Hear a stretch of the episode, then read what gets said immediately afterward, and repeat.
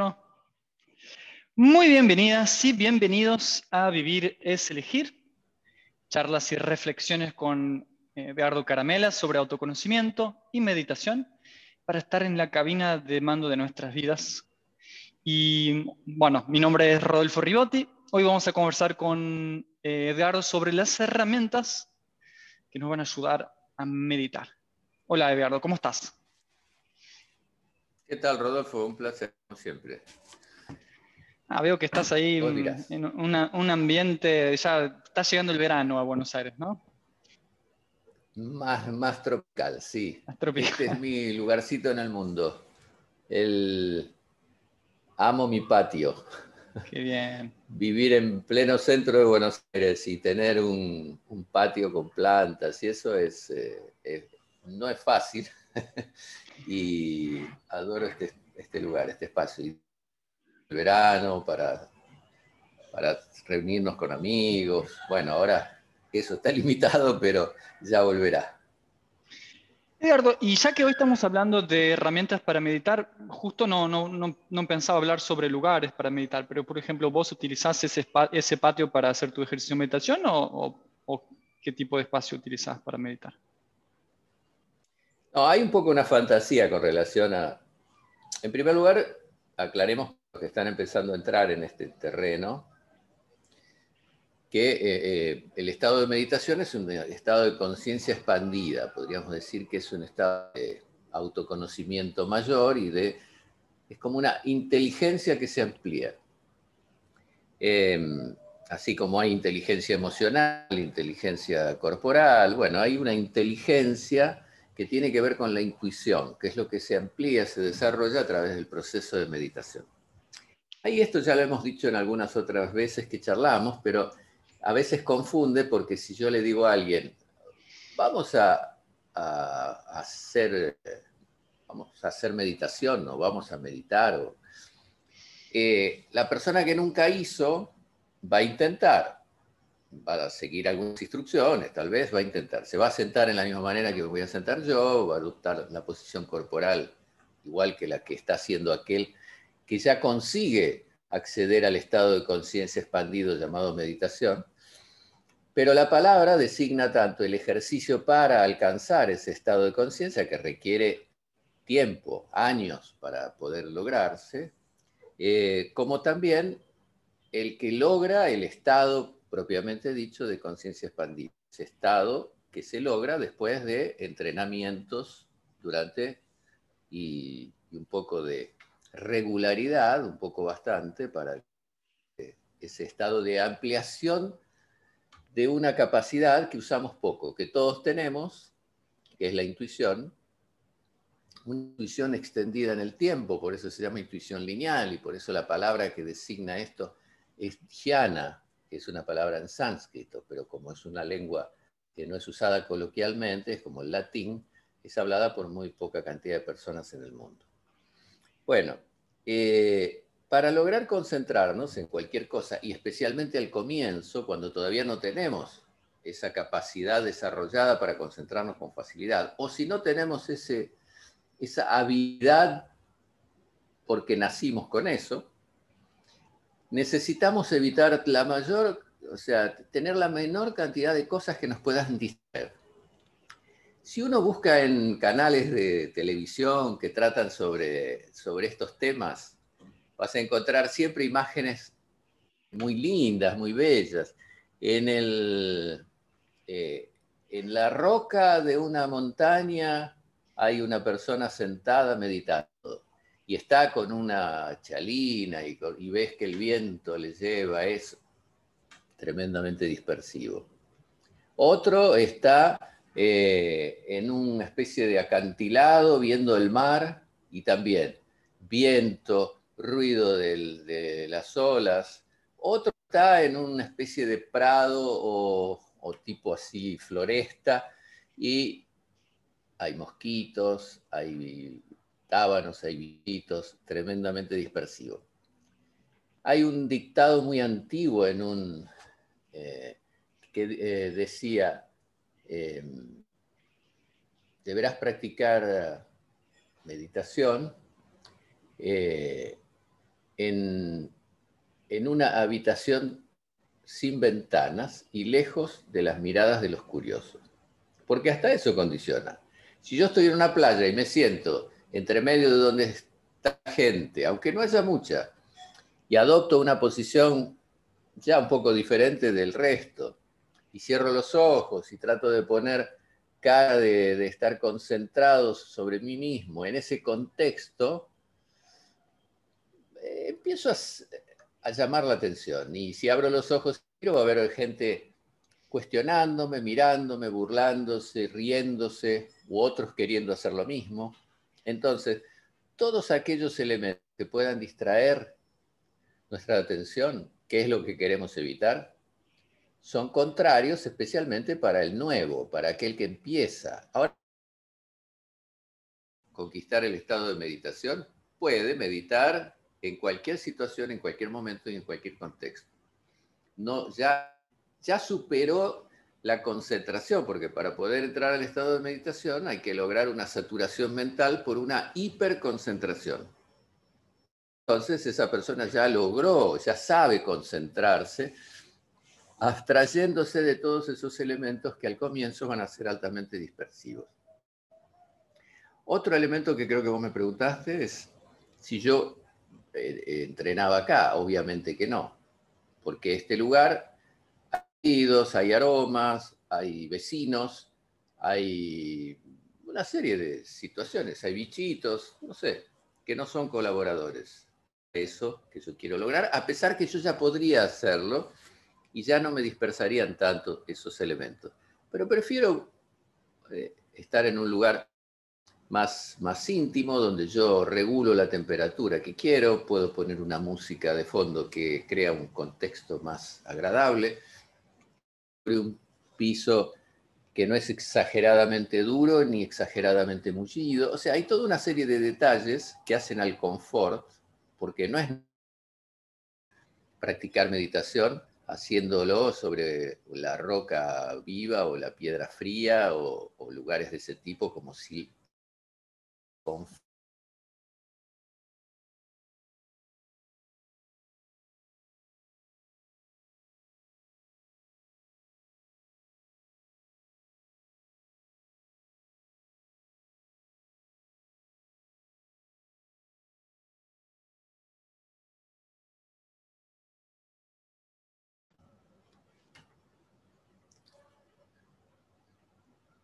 pasó? Se cortó un, segundo. Debe ser que algún, algún tema de internet. Te, yo te dejé de escuchar, no sé cómo quedó acá con la grabación, pero yo te dejé de escuchar el momento que dijiste que no era lo mismo practicar en la roca fría o en la roca dura y después el resto mm. no escuché. Bueno, para meditar tenemos que evitar todos esos factores que nos pueden dispersar. Y desde ya, para aquellos que están empezando mismo, entrenar es, eh, o ejercitarse eh, en meditación, haciéndolo sobre un piso tremendamente frío, sobre una roca, sobre lugares que, como si pareciera que si tenemos menos confort, eso y nos da una voluntad férrea que nos permitirá conseguir mejores resultados. Y eso es así para algunas corrientes, pero para otras, como la, la que yo sigo, no, en donde se trabaja sobre el confort, se favorece el confort, se trabaja sobre lo agradable, porque si hay algo que me resulta desagradable, lo más factible es que no lo quiera volver a repetir. Entonces se trabaja sobre las sensorialidad, respetándola, si mis sentidos me dicen que yo estoy aquí y entra un aire muy frío que me está congelando la cintura, voy a primero evitar que entre ese aire o me cambio de ubicación. ¿Para qué voy a estar sufriendo una dispersión muy incluso aguda que para traerme una inflamación renal al día siguiente, pudiendo evitarlo? Esto también tiene que ver con esta corriente que yo sigo, que es naturalista, es muy antigua. Y la gente aprendía de los animales. Y los animales no hacen cosas que le produzcan dolor, no se causan, no se agreden a sí mismos. Eso los humanos lo hacen en algunas corrientes y otras, como esta, no. Siguiendo un principio más naturalista, respeta las sensaciones y si el cuerpo me dice que esto es, es incómodo, voy a hacer lo que sea cómodo. ¿Cuál, o sea, incluso va a ser mucho más fácil obtener un mejor resultado. Porque si vamos a las filosofías, seguimos inspirándonos en ellas, en las filosofías antiguas, porque la tecnología cambió, pero las filosofías seguimos leyendo lo que nos dejó Platón, lo que nos dejó Sócrates, lo que nos dejaron, y otros filósofos más antiguos de, otro, de otras culturas, especialmente de Oriente y demás, seguimos basándonos en esas, por ejemplo, virtudes cardinales, principios, y casi todas las filosofías, especialmente antiguas, que proponían alejarse del dolor y conectarse con el placer, como una manera de evolución, una manera de, y algunos hasta renunciar a cosas, y todos porque perder esas cosas les traería dolor. O sea, eran mecanismos que no eran eminentemente eh, pensados jerarquizando el dolor o, la falta de confort o lo que fuese, sino que eran herramientas para que la persona pudiera, en un determinado tiempo de su, de su entrenamiento, de su aprendizaje, lograr superar esas incomodidades. Pero un determinado tiempo, pruebas de voluntad, digamos, ¿no? No mantener eso eternamente. Me voy a salir del tema, pero ahora me acuerdo una vez estando en la India a un maestro muy viejito, muy antiguo, discípulo de Shivananda. Era uno de los pocos vivos discípulos de aquel gran eh, maestro que formó cientos de discípulos que salieron a divulgar su mensaje por el mundo, entre ellos la meditación. Eh, y en un momento dado estábamos en un grupo, había algunos occidentales, y uno se había eh, afeitado la cabeza sin pedir autorización. Cuando uno esos ashrams, tiene que pedir autorización porque la jerarquía y la, la disciplina es muy férrea. Pero no por una cuestión de rigor militar, sino por una cuestión cultural. Ellos entienden que lo que el maestro dice tiene que ser cumplido, y si no sería una falta ética, pero grave. Entonces, funcionan así. Es, su manera, es su cultura. Y uno de estos occidentales se había rapado la cabeza sin autorización, y entonces cuando el maestro lo vio, preguntó, dijo, renuncia, ¿no? Como que había hecho ese voto de renuncia. Y, todos se quedaron así, porque ahí cuando el maestro pregunta o dice algo con un tono de voz un poco intenso, todos muy expectantes. Y dijo otra vez, renuncia, ¿no? Y dijo otra vez, renuncia, ¿no? Y nadie le contestaba. Y en un momento dado él miró y dijo, la renuncia es como la X en la matemática. Cuando conocemos su valor ya no la necesitamos. Y fue genial, fue genial, porque eso se relacionaba a un, a un que, que, que era comentado un poco que los, los swamis, los maestros más antiguos, tenían algunos detalles de confort en sus habitaciones y demás que los otros, los alumnos más nuevos, no tenían. Entonces decían, ah, pero hay una desigualdad, ¿por qué los viejitos tienen y los otros no?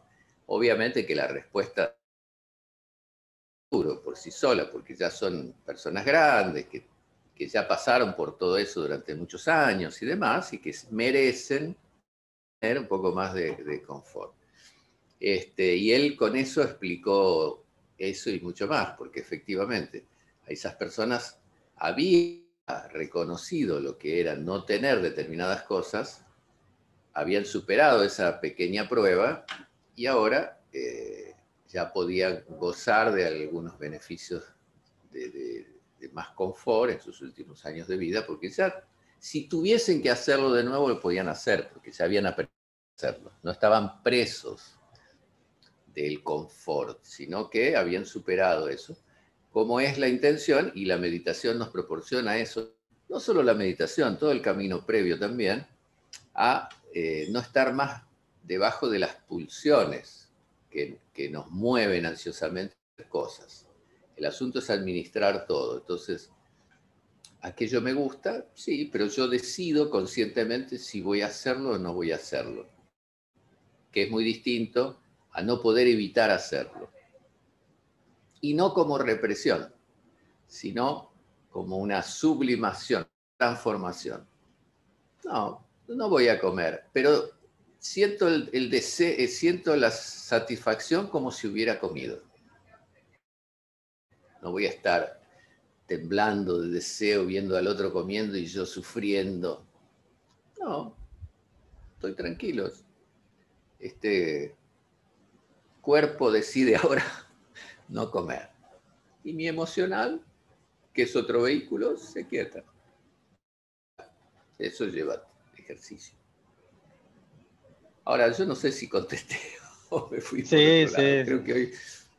Contestaste, contestaste, contestaste perfectamente. Em, bueno, tiene, tiene que ver con lo que íbamos a hablar hoy. No era no, te, pensaba preguntar sobre específicamente el lugar de, la meditación, pero tiene que ver con llegar al momento. estamos pensando ahora, la, semana pasada charlamos sobre cómo empezar a meditar. Vos diste un montón de tips que van a ayudar hacer el recorrido, el camino hasta llegar al estado de meditación. Pero también vimos que antes de meditar tenemos que construir una, capacidad de concentrarnos y de ir entrenando ese, ese, foco. Y bueno, vimos varias cosas que contribuyen para eso. Y una de las cosas que vos mencionaste, que de hecho acabas de mencionar ahora también, es el trabajo previo que hacemos antes de eh, sentarnos para meditar.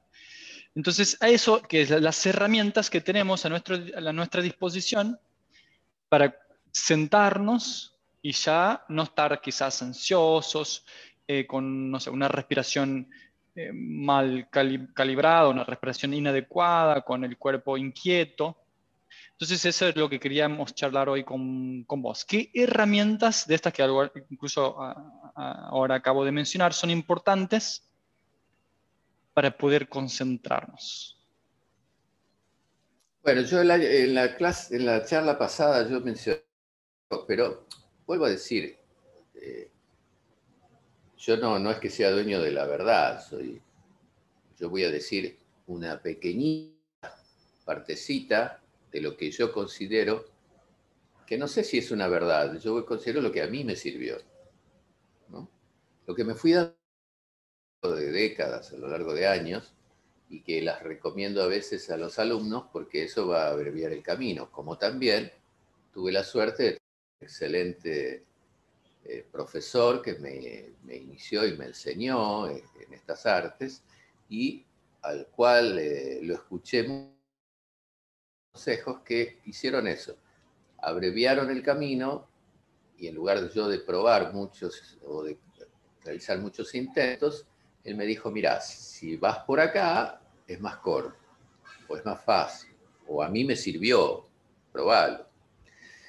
Eh, primeras cosas que yo voy a decir y que coincide con algo que dice Joyce Shivananda y, y otros, este, podemos buscar otros maestros de así de rango, de su valía, de su, valor.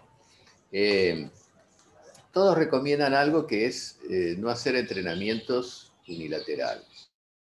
O sea, es como entreno mucho este brazo, entreno este brazo, entreno este brazo y llego a tener un bíceps y este brazo así como el de Popeye y todo el resto es nutrido. Es mucho mejor entrenar ambos brazos, la caja torácica, las piernas y todo, para ir armónicamente desarrollando una estructura de fuerza, de tonicidad muscular, que implique todo.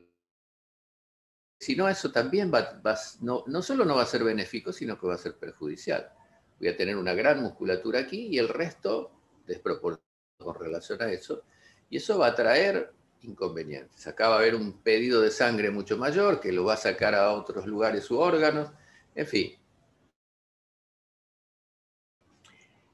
Partiendo de ahí tenemos que, que empezar a pensar, bueno, a ver, yo quiero practicar meditación. Eso implica sentidos, implica la mente, implica reducir la, hiperactividad mental, también a un sistema nervioso, está ligado también a un sistema endocrino que proporciona determinadas hormonas al torrente que actúan sobre el plano emocional. hay toda una serie de, de cosas. Somos entidades sistémicas, un sistema que funciona, que tiene que tener un orden entre sí. Cuando hay un desorden, como cualquier desorden, nuestro entorno va a ser totalmente negativo para el proceso de meditar. Entonces, si nosotros tenemos un cuerpo físico, que es, que es este, que tocamos, que sentimos, que es fácil de individualizar, que nos proporciona sensaciones y demás, bueno, lo tenemos que entrenar para que cuando podamos sentarnos, disfrutemos de estar sentados en esa posición, no nos duela la espalda, una tortura estar sentado. Se puede meditar sentado, sí, eh, en una silla, se puede, pero es mucho más eficiente si lo hacemos sentados en el suelo, podemos poner un pequeño almohadoncito, con las piernas cruzadas, respetando polaridades, que y entonces usa magnetismo, usa determinadas otras eh, energías que colaboran en el, proceso. Eh, piernas están colocadas de una manera como desde hace miles de años se usa para ejercitar meditación. ¿Por qué se cruzan las piernas así? Porque ahí forman como un dique. Entonces, toda la sangre llega hasta ahí. Por eso si estamos mucho tiempo con las piernas así cruzadas, que es como ligadas, eso va a hacer de que se nos adorme. ¿Por qué? Porque llega menor caudal de sangre hacia la punta de los pies. Entonces, son todos detalles de esos detalles aporta, favorece al resultado. Y si tenemos un cuerpo físico, también lo tenemos que me sobreexcito tomando mucho café, bebiendo alcohol. Si yo bebo alcohol, mucha gente a veces pregunta, bueno, pero beber alcohol y meditar, puedes intentar. Pero va a ser muy difícil que llegues a estados de meditación profunda una persona que bebe de manera importante. ¿Por qué? Porque el, alcohol, a través de un psicotrópico, de una sustancia química, altera la conciencia. Una persona que está alcoholizada no tiene los mismos reflejos, bebe un vasito así y ya no puede conducir un auto. Eso nos debería hacer pensar que uno no puede conducir su propia vida, porque hay algo que está fallando. Fallan reflejos, hay una percepción a veces distorsionada de la realidad, puede desencadenar en la persona ciertos desbloqueos, a veces que pueden ser para tornarlo más festivo, más alegre, más divertido, o atreverse a decirle a alguien que, le gusta y que, y que lo ama o la ama, de cierta manera, pero también puede desbloquear un aspecto violento. ¿Cuántas personas alcoholizadas se arrepienten después toda la vida, sido exageradamente violentos en una reacción. No sé, o sea, desbloquea, libera ciertos nosotros tenemos que tienen que ver con la conducta humana. Claro, esto al que bebe no le va a gustar escuchar esto. Va a decir, no, pero yo soy un bebedor. Yo jamás me emborracho, jamás me paso de la línea. Bueno, eso habría que preguntárselo a los otros, porque el propio actor muchas veces es muy indulgente con él mismo. Puede ser, pero uno nunca sabe cuándo ese puede ser una copa de más, una sensibilidad mayor ese día, una situación que ocurre en el momento, no produce alguna situación. ¿Cuántos accidentes de tránsito? ¿Cuántas muertes evitables hay eh, constantemente por personas que salen con mayor cantidad de alcohol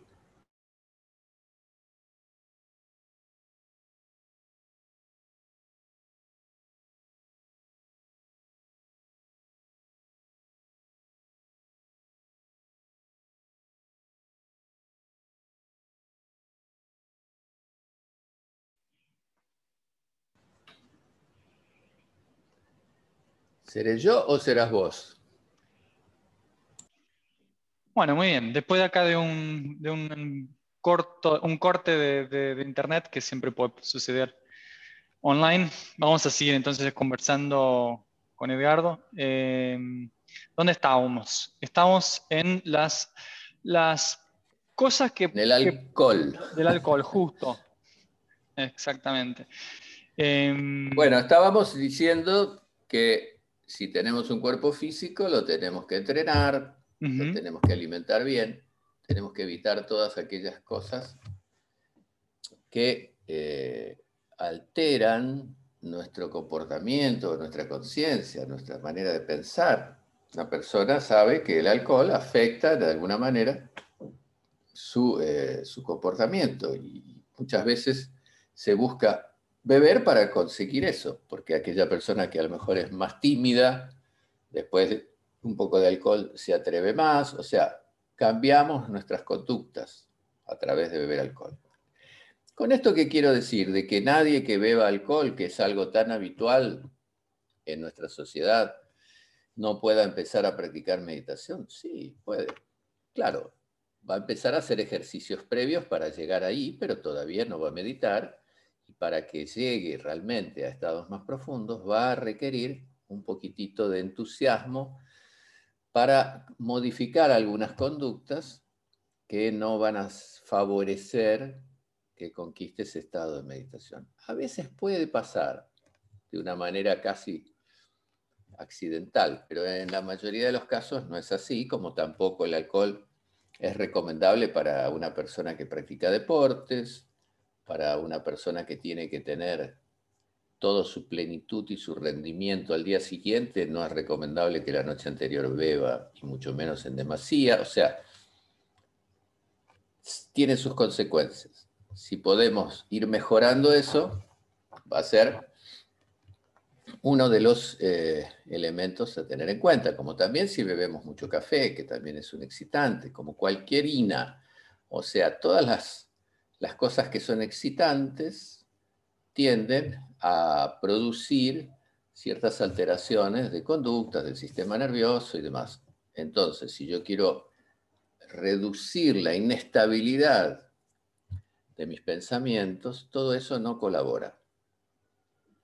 Con lo cual, no quiero decir de que, vuelvo a repetir, de que alguien que quiera empezar diga, ah, no, pero yo tengo que dejar esto, tengo que... no, no tiene que dejar nada, empieza y después en función de cómo le va y cómo le va gustando y lo que va consiguiendo, eso va a ser lo que va a empezar a darles ganas de hacer algunas elecciones.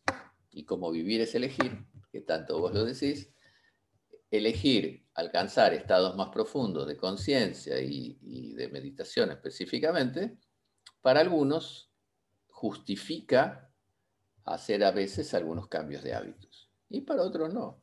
Pero bueno, después eh, eso son los resultados a obtenerse. Si también tuvimos esos cuidados con la parte física, obviamente eso va a incidir positivamente, esos hábitos y demás, en nuestro eh, eh, plano emocional, en nuestra estructura emocional. Entonces empezamos a tener más recursos que para no emocionarnos, no, pero para administrar mejor nuestras emociones. Y si nuestras emociones son energías disparadoras de conducta, si nosotros vamos antes de, actuar a la emoción y sabemos sublimar, administrar, cambiar, a lo mejor en lugar de reaccionar con ira, que es una de las más típicas emociones, reaccionamos, cambiamos eso y hacemos que esa ira se disipe de alguna manera y hasta usamos esa energía un poco furiosa para un cometido productivo. Eh, entonces, ahí estamos anticipándonos al desenlace de conductas que pueden ser evitadas si el combustible que alimenta esas conductas, que es la emoción, podemos administrarlas. Ahora, ¿cómo hacemos eso? Tenemos que empezar a anticiparnos y para anticiparnos tenemos que estar muy afinados en percibir cuando la emoción comienza y cuando la emoción comienza ahí tratamos de administrar eso porque es muy fácil liberar la ira. Es muy fácil liberar el odio, es muy fácil eh, sentir celos apasionados y cometer un, tener una actitud de, de furia que, de la cual nos podemos arrepentir toda la vida, causar un daño a veces. Basta mirar las óperas, mirar los dramas más del, teatro clásico y vamos a ver que siempre giran sobre situaciones de ese tipo y siempre terminan con muertes y situaciones difíciles. Eh, entonces, si podemos anticiparnos a eso, vamos a evolucionar. Seremos seres más evolucionados, seremos más humanos, comprenderemos incluso. Si tenemos una relación y esa persona se enamora de otro, merece que la matemos. No. Eh, podemos sufrir mucho, pero tendremos que utilizar eso para justamente que nos sirva como escuela de comportamiento. Y no olvidemos que nos puede pasar mañana a nosotros. Entonces, tenemos que, en ese ejercicio de la humanidad y en esa fricción que se produce en las relaciones humanas, constantemente vamos a tener emocionalidades, emociones, vamos a tener que empezar a aprender a conducir y conducirnos dentro de ellas. Ahora, claro, yo hoy con 67 años lo digo tal vez con más facilidad, pero eso no significa que en la práctica, cuando a mí me pasa, no me cause melancolía, no me cause dolor, no me produzca estrés, no se me vaya el sueño por dos meses, no significa eso. Pero eso no quiere decir de que no pueda administrar mejor eso que me está pasando. lo que uno tiene es una experiencia para administrar mejor eso, pero no significa que uno deje de sentir. Al contrario, uno hasta a veces siente más. Lo que ocurre es de que uno entiende más la situación. Y entiende que somos humanos y que los humanos tenemos emociones y los humanos somos perfectibles, los humanos tenemos eh, eh, debilidades y fortalezas y empezamos a administrar mejor ambas y equilibrarlas. Y bueno, y después de las emociones, sí, ahí empezamos a entrar en el terreno más de la razón, en el terreno más del mental, y ahí podemos ejercitar nuestra mente para eh, que, así como ejercitamos tener más memoria, lectura veloz, eh, ejercitamos parar la inestabilidad de nuestros pensamientos, ejercitamos concentrarnos más y hacer foco solo sobre una cosa, eh, empezamos a tener más conexión con los sentidos, empezamos a descubrir que tenemos, no sé si llamarlos sentidos, pero percepciones internas que están ahí olvidadas y perdidas y, nunca, nunca escuchadas, nunca percibidas, porque nunca miramos para adentro. Entonces hay tantas cosas de esto que somos que podemos entrenar. Ahora, si alguien vive una vida común, normal, y va yendo, y va yendo, y va pasando por situaciones, y de algunas aprende, y de otras no tanto. Y y otro también tiene una vida normal, pero empieza a entrenar todos esos aspectos que venimos mencionando y a empezar a darle importancia a que si se alimenta mejor tendrá una salud mejor y tendrá más energía. Hoy antes de empezar a grabar vos me comentabas de tus, tus hábitos de sueño, ¿no? que te viene mejor dormirte temprano y levantarte temprano, que sentís más vitalidad y energía. Bueno, en buena hora que lo descubriste. Ahora usalo. Y con el tiempo vas a notar de que vas a, tener, vas a ganar mucho más vitalidad y energía si respondes a, esos ciclos de sueño. Y eso hará de que te sientas mejor. Entonces eso hará que ese día sea más provechoso y ese día será más feliz y ese día tendrás más alegría y ese día atenderás mejor a un cliente o entrevistarás mejor a, a Edgardo o le sonreirás más a tu, a tu ser amado con el cual convivís o te acompaña o lo que sea. Entonces todo es consecuencia también de nuestras elecciones. Y de ahí volvemos al eslogan de inicio que vivir es elegir. Pero nada es regalado. Por suerte, todo tiene un proceso y está bueno que sea así para poder valorar las cosas que vamos obteniendo. Si no, ni siquiera las percibiríamos. Qué bueno, Eduardo. Y mm, em, estaba pensando si en el momento de, practicar, en el momento de sentarse a meditar, em, hay otras técnicas que también tienen un rol, por ejemplo, la respiración. Como que. Entonces, en, ¿dónde, ¿dónde, entra la, respiración si uno quiere llegar a, concentrarse profundamente? Siempre empezamos respirando. En realidad vivimos respirando. Eh, pero lo hacemos ligado al, al sistema nervioso autónomo. Yo no digo ahora, Rodolfo, espera que respiro y después te contesto. Em, significa que estamos desmayados, perdimos el conocimiento, pero hay un lado de nuestro sistema nervioso que para protegernos la vida sigue manteniendo un ritmo respiratorio normal eh, para que nuestras funciones biológicas continúen realizándose, si no, moriríamos en pocos minutos. Pero también yo puedo decir, voy a parar de inspirar, voy a exhalar totalmente, voy a inspirar y exhalar más rápidamente. O sea, hay un manejo consciente de la respiración. El lado no consciente reacciona ante cualquier situación emocional. De nuevo, las emociones potenciando actitudes. Entonces, si me asusto, se me cortó el aliento. Significa que la emocionalidad, la situación me asusta, mi emoción se dispara, mis órganos que están ligados al proceso emocional comienzan a actuar. Entonces, tengo un casquillo sobre los riñones, allí unas glandulitas que son las suprarrenales, porque están sobre los riñones, que empiezan a bombardearme con mayor adrenalina, noradrenalina, trabaja sobre el cortisol, bueno, hay unos eh, transmisores nerviosos, unos neurotransmisores que se alteran o, empieza a haber más cantidad o menos o, o, se desequilibran. Todo eso en un instante, en un segundo, en una forma refleja.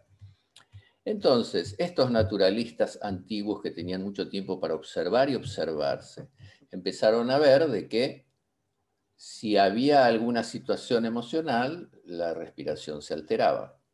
Entonces dijeron, si yo controlo mi respiración, seguramente voy a actuar sobre esa emoción y sobre esa alteración que está pasando en el organismo. Y efectivamente, construyeron una serie de ejercicios. En nuestro caso, por ejemplo, y en el método que yo enseño, tenemos cerca de 57 o 58 técnicas respiratorias que combinadas con ritmos, combinadas con una serie de otros elementos con los cuales se puede, eh, se puede sumar para que sea más, más potente y más efectiva, tenemos más de 100 opciones de formas de respirar, de ejercicios respiratorios para conseguir resultados. Aquietarme, inducir al sueño, relajarme, despertarme más. Técnicas para la lucidez inmediata. En dos o tres minutos puedo conquistar una lucidez. Estoy en un estado de somnolencia y consigo retirar ese estado de somnolencia en el cual estoy entrando y eh, sentir que me despabilo rápidamente y eso no va a evitar dormir, pero va a evitar que por la media hora siguiente o la hora siguiente pueda seguir haciendo un trabajo que tengo que terminar pueda, no sé, hacer algo que requiera de toda mi lucidez. Entonces la respiración y la emoción van juntas. Si actuamos sobre una, incidimos en la otra y a la inversa. Entonces, respirar es fundamental. A través de la respiración, aquietamos, bajamos, entramos en un estado de serenidad para que mi mente deje de estar hiperactiva y empiece a reducir. Si, si, empieza a reducir su actividad, yo puedo hacer que ella se concentre solo sobre una cosa. Ahí me empiezo a retirar de los sentidos, empiezo a dejar que los sentidos lleven mi atención para mil cosas miles de cosas que también son cosas internas. Sonidos que mi, oído no, no, me indica a mí que lo percibo, pero que, que está siendo percibido, sonidos internos, sensaciones, temperaturas que se modifican. Imaginemos la cantidad de informaciones que en este momento yo estoy recibiendo que no torno consciente porque mi mente explotaría. Estoy recibiendo muchas informaciones, cientos de ellas, ahora no me acuerdo exactamente el número que dicen los neurocientíficos, pero son miles de informaciones y nuestra mente selecciona solo las más relevantes o las que considera que tiene que analizar, que son fundamentales, y a partir de allí eh, esas sí las torna conscientes, que son muy pocas. Digamos, de miles, 10, por, decir, una cosa así, una proporción más o menos así que parece absurda. Esas sí las, las torno conscientes y entonces analizo rápidamente toda la velocidad de lo que son los reflejos, qué hacer. Me vienen, estoy sintiendo frío, pero veo un peligro que me viene en dirección a mí para atacarme. Bueno, no me importa más la temperatura, voy a predisponer o ponerme en, guardia para actuar sobre ese peligro que puede acabar con mi vida, ese instinto de supervivencia. Entonces son un montón de cosas que tenemos que ir aquietando en escala, digamos, de importancia hasta llegar a estar con todo eso administrado para que ahora pueda enfocarme en algo y concentrarme únicamente en eso y mantener eso para que eso me permita llegar al estado de meditación o intuición lineal o de dhyana, como se llama en sánscrito. Ahora, todo eso al principio cuesta y entonces empezamos solamente a conectarnos más sobre el cuerpo, hacemos técnicas corporales, después hacemos técnicas respiratorias, después y así vamos. Pero cuando ya uno entrenó bastante, todo eso es como que se ordena solo ya no debemos ni pensar en ello. Hay como ciertos indicadores que eh, automáticamente uno ya está condicionado a que eso funcione. Como un luchador está condicionado a reaccionar de una manera eh, muy veloz al golpe del oponente. Bueno, más o menos es lo mismo. Uno ya logra sentarse en una determinada posición, colocar las manos generando un gesto que ayuda y colabora a entrar en un estado de conciencia determinado, porque son gestos reflexológicos, simbólicos, magnéticos, a usar determinadas polaridades del cuerpo para favorecer es, también ese, ese proceso que queremos conseguir, entonces estamos utilizando el magnetismo y demás, y después el resto ya eh, hubo una conexión y ya viene solo, es como una puerta que se abre Ahora, todo eso es inmediato, es automático en la persona que ya se condicionó, digamos, que ya tiene esos recursos y que con solo pensar que quiere entrar en el estado de conciencia llamado meditación, automáticamente ingresa. Y después sale. Entonces es un estado donde, supongamos que para hacer una comparación, o sea, estado de concentración plena, es un estado de conciencia, en donde uno está más consciente, o sea, está conociendo más algo que alguien que está disperso.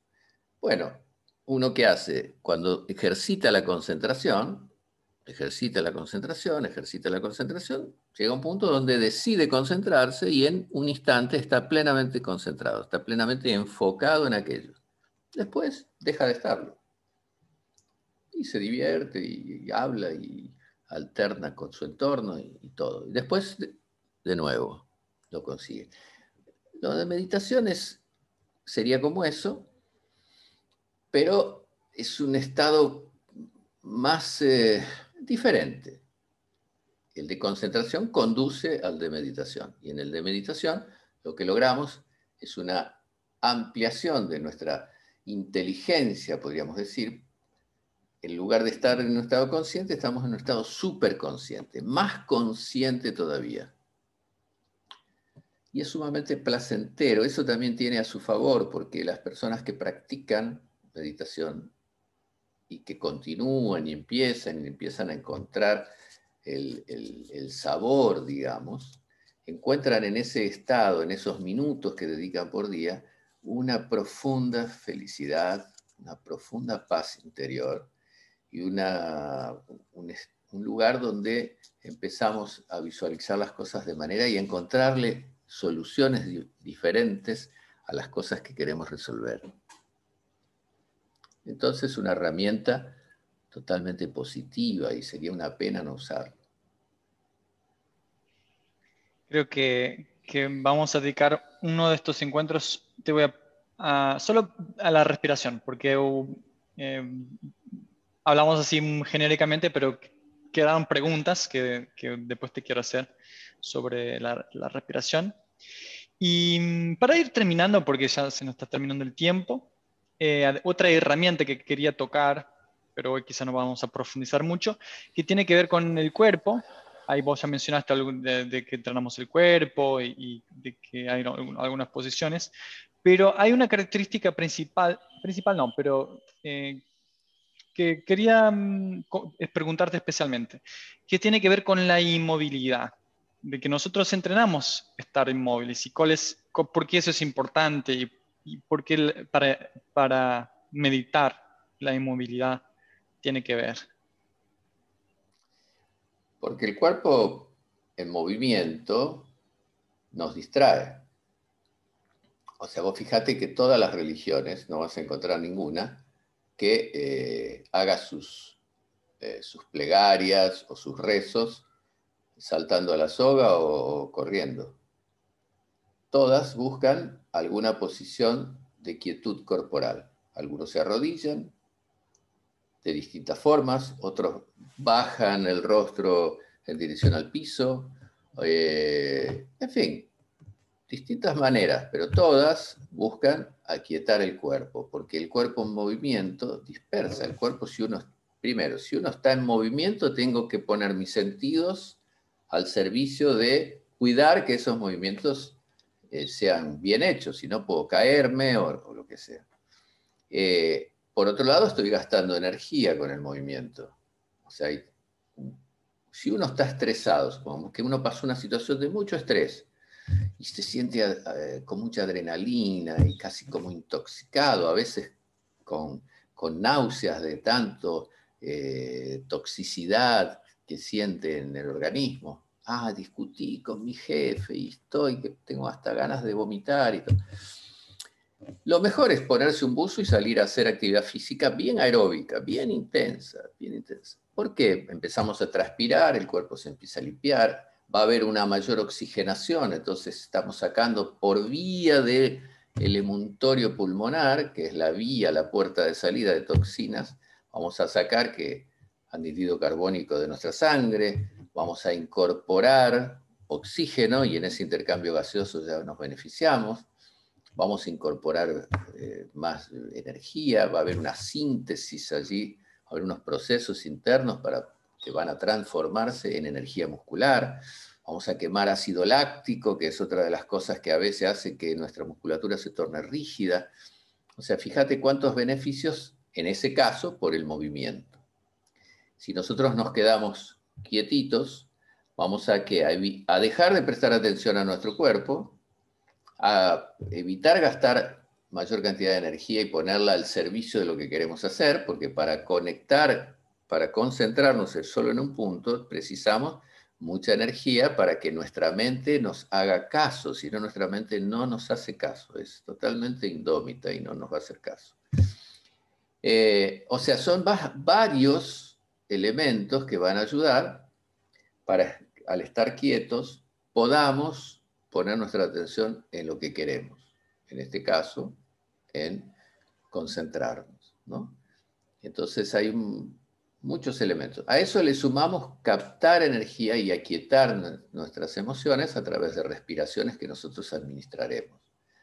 Respiraciones completas, respiraciones profundas, respiraciones utilizando las fosas nasales y no la boca para no secar las mucosas y demás.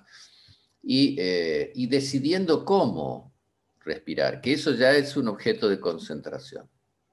Entonces ya estamos atentos a algo, a nuestro flujo respiratorio, y ahí usamos ritmos y hacemos, eh, contamos tiempos para inspirar, para exhalar, para lo que sea, nos estamos oxigenando más, visualizamos bioenergía que está siendo captada. hay todo un proceso que va cerrando, va cerrando, va cerrando, va cerrando, va cerrando, hasta que llegamos a estar plenamente concentrados sobre nuestra respiración, nuestro cuerpo se aquietó, se oxigenó, nuestro cerebro, que es el que más consume oxígeno, está mucho más preparado para que le podamos pedir que haga algo que queremos, que es, ahora me concentro solo en esto, solo en esto, solo en esto, solo en esto, solo en esto.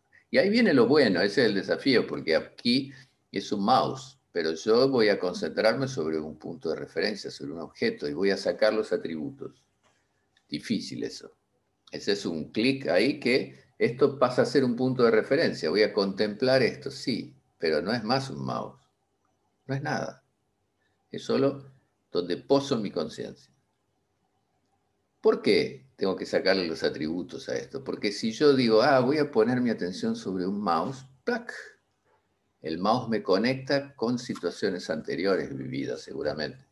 Jugué con el mouse, no lo encontraba ayer, cuando era chico se lo tiré en la cabeza, bueno, yo no, porque no había computadora cuando era chico. Eh, se lo tiré en la cabeza a alguien. O sea, hay una desesperada capacidad de asociación de nuestra mente que nos dispersa otra vez. Ahí, ¿qué hacemos? Volvemos aquí. Otra vez, otra vez, otra vez. Me disperso. Volvemos acá. Es como el, cuando entrenamos un perrito, o sea, Insistimos, insistimos, insistimos, hasta que él empieza a aceptar, aceptar, aceptar y eh, hace poco estaba leyendo un libro todavía no editado de Melina Flores, la profesora Melina Flores, que es toda una especie de manual de su experiencia con, tienen dos gatitas. Y ahí ella cuenta condicionamientos que lograron con las gatitas con cero violencia, hablando, mostrando, explicando. Y ella dice, y yo estoy totalmente de acuerdo, porque lo he, lo he comprobado en mí mismo, que cuando uno quiere cambiar un hábito o un condicionamiento, no hay un tiempo. Uno no sabe, hay personas que lo cambian más rápido, dependiendo del condicionamiento, la personalidad y demás. Pero hay así como una cosa establecida de, de un libro de un, creo que Maxwell era, bueno, libro que fue en su momento fue una especie de bestseller, que eran 14 días. 14 días no, no, no es un tiempo demasiado efectivo para cambiar un condicionamiento. Y ella habla ahí de condicionamientos que le costó cambiar con sus gatitas dos meses. Y el condicionamiento era de los dos, porque ella tenía que estar muy atenta y casi condicionada para que cada vez que hacían eso, ir y decirle, no, ahora sí, siempre el mismo sistema correctivo y siempre el mismo, y siempre el mismo, y siempre el mismo, y siempre el mismo. Y en algunos casos descubrió que al cabo de dos meses de insistir y no dejarle pasar una vez cuando hacían aquello que a lo mejor era arañar un mueble, eh, le terminó enseñando de otra manera y el animalito aprendió, se condicionó y empieza a hacer eso. Ahora, en este caso no nos condicionamos de afuera para adentro, o no nos condiciona otro, nos condicionamos nosotros mismos porque elegimos y ahí es donde se, se favorece el concepto de libertad. Yo reacciono mal cuando me dicen tal cosa. Bueno, a partir de ahora voy a dejar de hacerlo y voy a reaccionar de una manera más positiva, más educada y voy a cometer un error. Un día me lo van a preguntar y voy a reaccionar mal. Y ahí voy a decir, ah, todavía me falta y ahí va y voy a ir, y voy a ir, y voy a ir, y sí. Y para estas cosas, y esto lo digo por experiencia propia, para estas superaciones, la meditación es una, la concentración es otra, eh, el estado físico puede ser otra, lo que fuese, necesitamos desearlo poderosamente, necesitamos quererlo. Si vamos así con una actitud desinteresada y flojita, no va a funcionar. Eh, hay un libro muy antiguo eh, escrito por un sabio llamado Patanjali que él dice que para conquistar estos estados de conciencia ampliados eh, la persona o el practicante tiene que desearlo vehementemente. Si no lo desea vehementemente, si no pone eso por sobre otros intereses, inclusive, no va, no va a obtener, va a mejorar un poquito, pero no va a obtener eh, resultados importantes. Excelente, Edgardo, me encantó. Bueno, a mí, yo seguiría escuchando temas, pero finalmente se terminó el tiempo. Entonces vamos a dejarlo por acá hoy, pero la semana que viene nos volvemos a encontrar. Muy bien, un placer, un, abrazo, un saludo a todos los que eventualmente nos escuchen y, que, espero que esto les, les sirva. Y no sé si las otras veces lo decimos, pero si alguien quiere, me puede escribir o te puede escribir a vos dejar su mail y mandar su pregunta y trataremos de incluirla en el, en el temario de la próxima. Para no hay temario, una, son charlas así un poco descontraídas, pero pueden este, conectarse, sería lindo.